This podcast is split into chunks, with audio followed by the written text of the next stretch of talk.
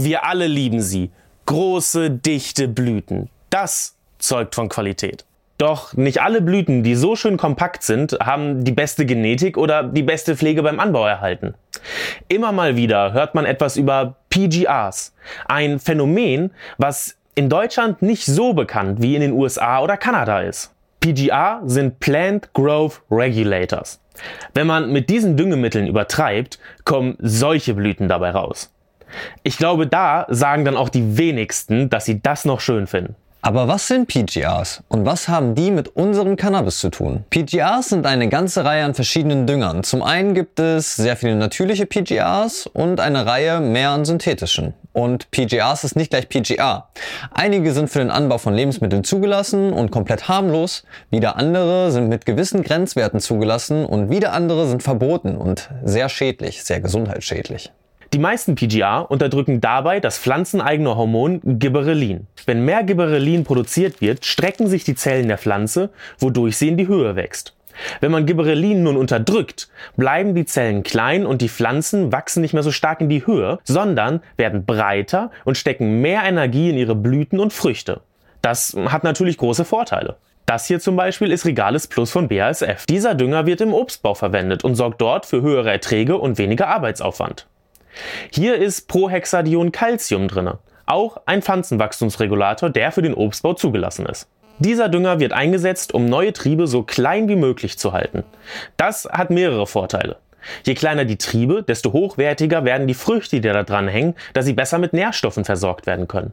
Und ab einer gewissen Länge bilden die Triebe gar keine Blüten mehr, sondern werden selbst wieder zu neuen Ästen, an denen nur noch selber Blätter und Triebe wachsen. Zusätzlich wird auch, dadurch, dass der Baum klein geblieben ist, ein Haufen an Arbeit gespart, weil für die nächste Saison einfach kaum getrimmt werden muss. Ein weiteres Anwendungsgebiet ist die Rasenpflege. So nutzen Stadien und Golfplätze PGAs, um Rasen schön kurz zu halten. Er wächst kaum noch in die Höhe, wird dafür breiter und bildet mehr Wurzeln. Man spart sich also aus häufiger Rasenmähen, der Rasen ist beständiger, was Trockenperioden angeht, man muss weniger Wasser gießen. Beim Cannabis funktioniert das alles ähnlich. Die Pflanzen bleiben kleiner, wachsen ein bisschen buschiger und entwickeln größere Blüten. Diese sind dann auch kompakter und dunkler als herkömmliche Blüten.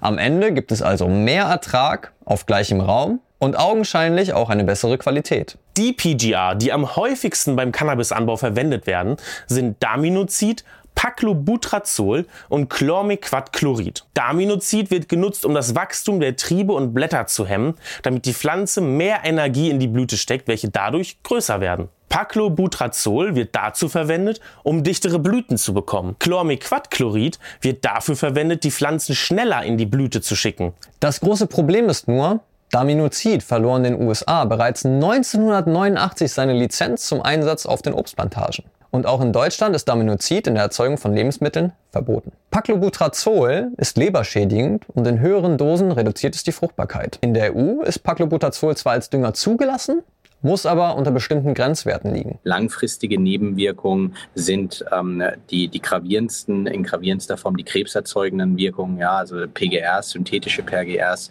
ähm, bilden verschiedene Chemikalien, also Sekundärmetabolite, Nitrosamine nennt man die. Und diese Nitrosamine sind stickstoffhaltige Substanzen, die wiederum ähm, krebserzeugende kanzerogene Effekte haben können. Und das ist natürlich was, was wir in unserem Produkt auf keinen Fall haben wollen, vor allen Dingen nicht im natürlichen Produkt. Und was dabei noch unschön ist, die PGRs sorgen zwar für eine höhere Ernte und dichtere Blüten, aber gleichzeitig sinkt auch der THC und vor allem der Terpengehalt. Wie sieht das denn aus beim medizinischen Cannabisanbau in Deutschland? Ähm, dürfen dort die PGRs verwendet werden? Was sind da ja im Endeffekt die Richtlinien, die so ein Grower hier in Deutschland hat? Das ist ganz klar, die Produkte oder die PGR, die wir gerade besprochen haben, die dürfen nur im Ackerbau oder bei Zierpflanzen angewendet werden. Gar nicht mal bei Obst und Gemüse. Also würde ich denken, für ein pharmazeutisches Mittel auf keinen Fall. Dennoch werden hier verschiedene ähm, Strukturen und Substanzen in einem Analysenzentrum Zertifikat getestet, die auch für die Zulassung und für den Import dann auch entscheidend sind. Das sind Schwermetalle, das sind Pestizide und es sind mikrobielle Qualitätsstandards, die wir auch im Endprodukt dann in der Apotheke vorliegen haben.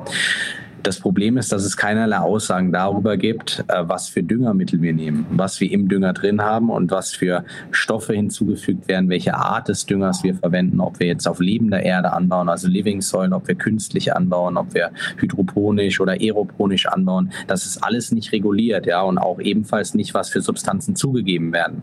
Ja, wenn man sich das Analysenzertifikat nochmal genauer anguckt, da, da haben wir ja eine Kopie von und, das haben wir uns angeguckt und man sieht ja bei Pestiziden, da werden auch bestimmte Düngermittel getestet, aber wenn man unsere drei Lieblings-PGRs da sucht, die sind nicht da. Das ist ein absoluter Graubereich. Und da werden über 70 Substanzen getestet bei den Pestiziden. Doch wie kann man PGA-Blüten überhaupt erkennen? Einmal natürlich anhand der Charakteristiken, die damit verstärkt werden sollen. So sind PGA-Blüten von sich aus einfach deutlich kompakter und härter. Und es kann sogar so weit gehen, dass diese Blüten quasi zu richtigen Steinen werden.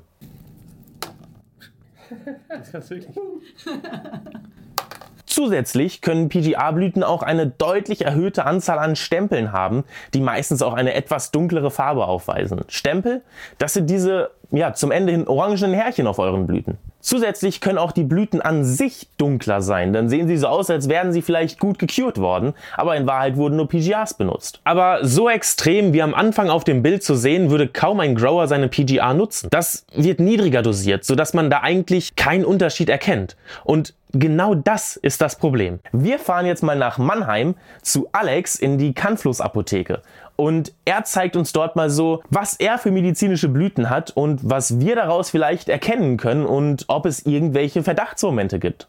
Alex, vielen Dank für die Einladung, dass wir in deine Apotheke kommen durften und uns jetzt mal ein paar Blüten angucken können. Erstmal auch schön, dass du da bist, Dominik. Danke dir. Ähm, Freue mich, dass wir heute gerade in das Thema Qualitätsstandards von Cannabisblüten mal mit einsteigen.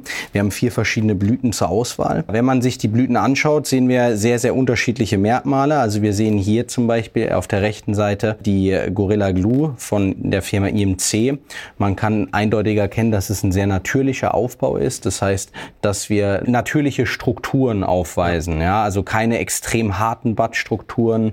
Ähm, insgesamt auch eine relativ grünliche Farbe. Ja, da muss man natürlich schauen, wie ist hier das Curing oder wie hat das Curing stattgefunden. Aber insgesamt ist es von der Natürlichkeit schon sehr, sehr deutlich zu unterscheiden von den anderen drei Blüten. Wenn man sich ähm, die anderen drei Strains anschaut, haben wir sehr, sehr ähm, harte, homogene Badstrukturen, aber auch kaum strukturelle Unterschiede. Also wir sehen ähm, ja relativ feste Strukturen, ne? einheitliche Strukturen. Wir sehen ähm, ja leichte purplehaftige Verfärbung von den Anthocyanen. Das ist ganz schön. Aber insgesamt muss man sagen, auch wenn man die Blüte anfasst, haben wir eine sehr, sehr harte Struktur. Und ähm, das muss nicht zwingend dazu, dazu führen, dass es eine PGA-Behandlung ist. Trotzdem ist es natürlich ein erstes Indiz dafür, was man meiner Meinung nach näher untersuchen sollte. Ja.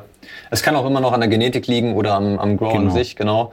Aber ich glaube, das hat ganz schön verdeutlicht, wie die Unterschiede aussehen können. Wenn man jetzt natürlich noch eine richtige Sativa-Blüte dabei hätte, die richtig fluffig ist, dann würde es noch deutlicher sehen. Ja. Aber ähm, das macht es, glaube ich, auch schon sehr gut deutlich. Die sieht noch sehr natürlich aus und je weiter wir nach links kommen, ähm, wird es immer einheitlicher, irgendwie ja nicht so natürlich, wirkt genau, es zumindest so. Genau. Äh, wie gesagt, es ist ein Indiz, was meiner Meinung nach, wenn es um Qualitätssicherheit geht, im medizinischen Cannabis-Sektor zumindest nachgeprüft werden sollte. Und wir wissen ja, dass äh, so, zum Beispiel die synthetischen PGAs über analytische Methoden identifiziert werden können. Und deswegen fände ich das ein super äh, Ansatzpunkt, wenn Firmen auf die Idee kommen würde, das noch zusätzlich äh, analytisch untersuchen zu lassen, bevor die Blüte in den deutschen Medizinalmarkt dann auch vertrieben werden kann.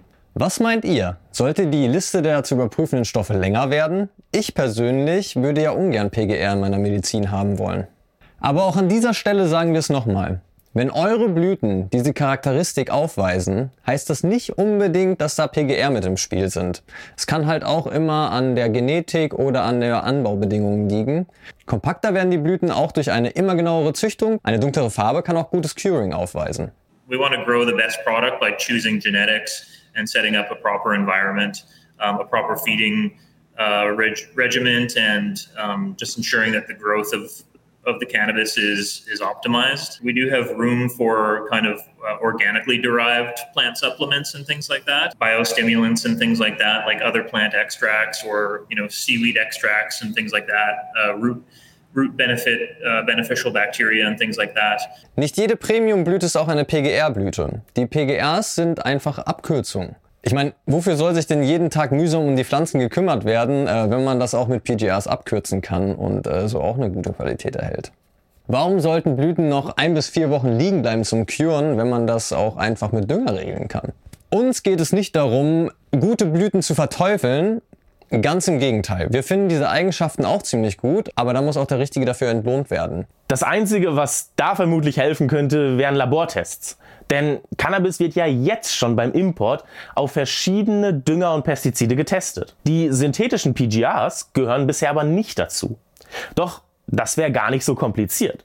Denn IMC und auch die Canflows haben bereits Kontakt mit Laboren aufgenommen, die solche Tests durchführen können. Die einzige Frage bleibt dabei, wie viele Rückstände von den PGRs überhaupt noch nachweisbar sind. Denn vor der Ernte wird die Erde eh nochmal geflasht, das heißt durchgespült mit so viel Wasser, dass eigentlich alle Düngerückstände weg sein sollten. Ähm, wir werden mal gucken, was da in Zukunft so kommt und äh, da auf jeden Fall weiter am Ball bleiben und euch auf dem Laufenden halten. Abonniert uns auf jeden Fall, um dort kein Update zu verpassen und Vielleicht bekommen wir ja in Zukunft auch ein paar Laborergebnisse und können mal so schauen, was sich hier auf dem deutschen Markt so rumtreibt. Schreibt mal in die Kommentare, was ihr davon haltet. Habt ihr schon von PGRs gehört?